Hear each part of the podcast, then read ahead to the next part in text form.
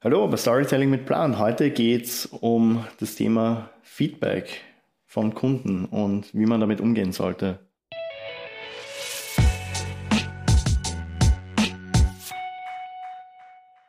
Feedback ist wichtig, haben wir gelernt. Ähm, Aber Feedback, Feedback muss auf jeden Fall Dialog sein.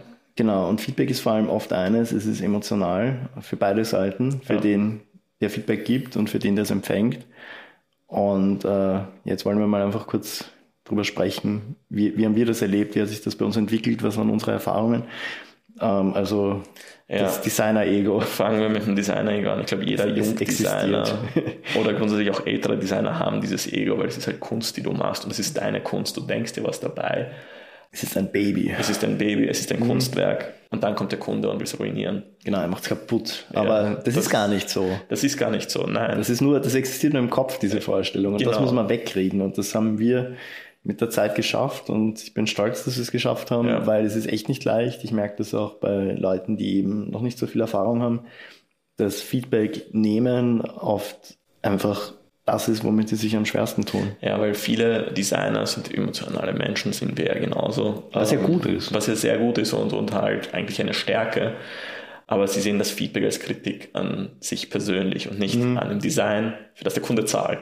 Genau. Weil im Endeffekt, es ist ein Design, für das der Kunde zahlt. Deswegen, mhm. wenn er Feedback gibt und du komplett nicht d'accord bist mit dem, Rede mit dem Kunden. Genau, weil es ist auch wichtig herauszufinden, wo kommt dieses Feedback her und dann kann man eben auch richtig einlenken. Ähm, wenn jetzt das Feedback daher kommt, dass du äh, zum Beispiel ein Logo gemacht hast und der Kunde sich jetzt einfach, einfach wirklich zu 1000 Prozent sicher ist, er möchte diese Änderung, die er vorgeschlagen hat, deswegen machen, weil seine Überlegungen, die er sich gemacht hat zu seiner Zielgruppe, eben das vorgeben, dann respektiert es. Wenn er sich aber hinsetzt, ja, und jetzt sagt, naja, hm, ich persönlich, ich mag jetzt irgendwie so runde Formen nicht und, und ich hätte lieber was Eckiges zum Beispiel. Und, und du aber als Designer weißt, nein, für diese Zielgruppe, für diese Kundengruppe, für dieses Produkt, für diese Dienstleistung, was auch immer, ähm, dein Fokus steht, muss das jetzt rund sein, dann erklär das dem Kunden und er wird es verstehen.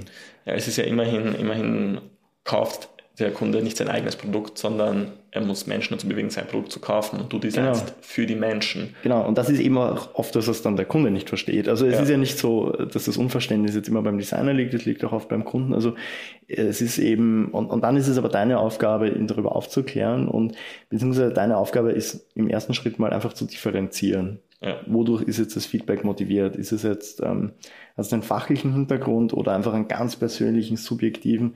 Und dann ist es nämlich immer wichtig, den Kunden daran zu erinnern, warum er jetzt eigentlich gerade zu dir gekommen ist. Als Profi. Als Profi, genau, nämlich damit du nicht ihm ein Logo machst, das ihm persönlich so toll gefällt. Weil das kann auch Fiverr auch haben. Genau, sondern etwas, das wirklich das Business voranbringt, antreibt. Wir haben jetzt immer über Logos geredet, das ist halt das klassische Beispiel. Aber das äh, gilt für, für, für das auf alles zu, also auf einer Website, einer Flyer, einer App, ja. äh, was auch immer, ja. Ähm, ja, um es vielleicht nochmal auf den Punkt zu bringen, red mit den Leuten und hör zu vor allem, hör zu, was die Leute dir sagen und warum sie es dir sagen. Kommunikation ist alles, vor allem im Feedback, weil im Endeffekt arbeitest du ja nicht. Natürlich, man kann sagen, ich arbeite für diesen Kunden, aber wir haben uns die Mentalität angewöhnt, wir arbeiten mit dem mhm. Kunden. Partnerschaft. Das liefert auch die besten Ergebnisse. Ja.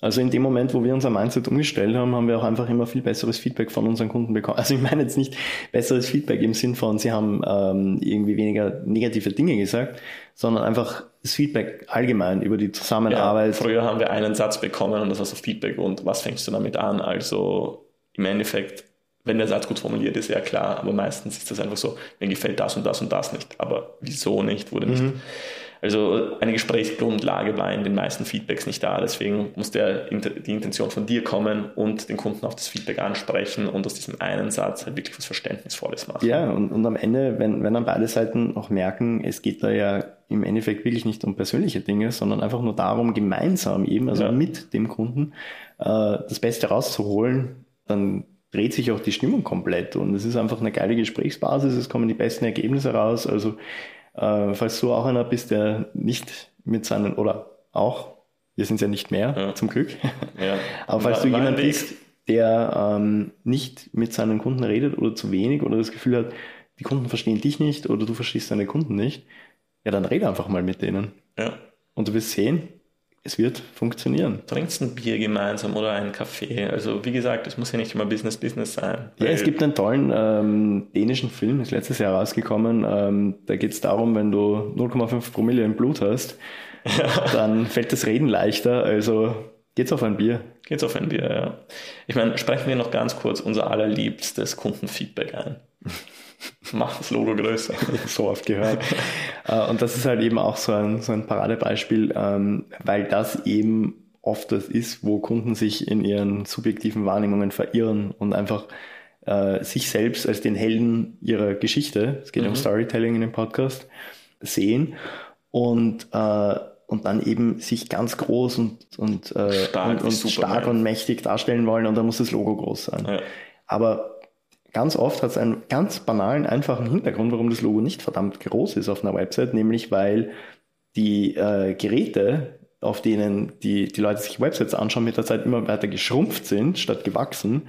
Und wenn du jetzt einen Header hast auf deiner Website, der die, den halben Bildschirm verdeckt, dann ist dein Logo schon und groß, aber es bringt dich im Business nicht weiter, ja. weil die Leute einfach eine schlechte Experience haben auf deiner Seite. Und wie, wir wissen, rankt Google jetzt sogar die Experience auf deiner Webseite. Ja, schon länger. Also das ist im Endeffekt ja was, ähm, das ja Google auch ganz wichtig ist, dass sie eben die Leute auf die Websites mit den besten Experiences schicken. Und äh, das kannst du zum Beispiel auch als Argument einem Kunden bringen, wenn er eben sagt, mach das Logo größer. Ja. Einfach ihm zu erklären, ähm, du, wenn du das möchtest, können wir das gerne machen, aber ich muss dich darauf hinweisen, es macht die Experience auf deiner Seite schlechter.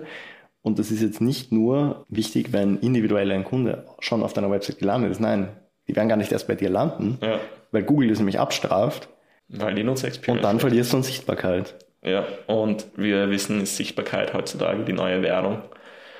Und was wir auch noch mitgeben müssen, nicht das größte Logo gewinnt, sondern das Logo, das sich am meisten wiederholt mhm. und das die meisten Touchpoints mit der Zielgruppe ja. hat, weil das bleibt im Hirn. Weil Branding ist alles. Ja, gut.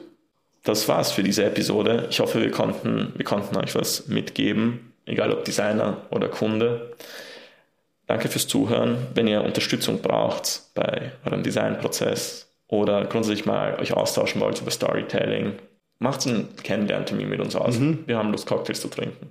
Wir machen das mit 0,5 Promille. Wir machen das. Danke fürs Zuhören und bis bald. Bis zum nächsten Mal.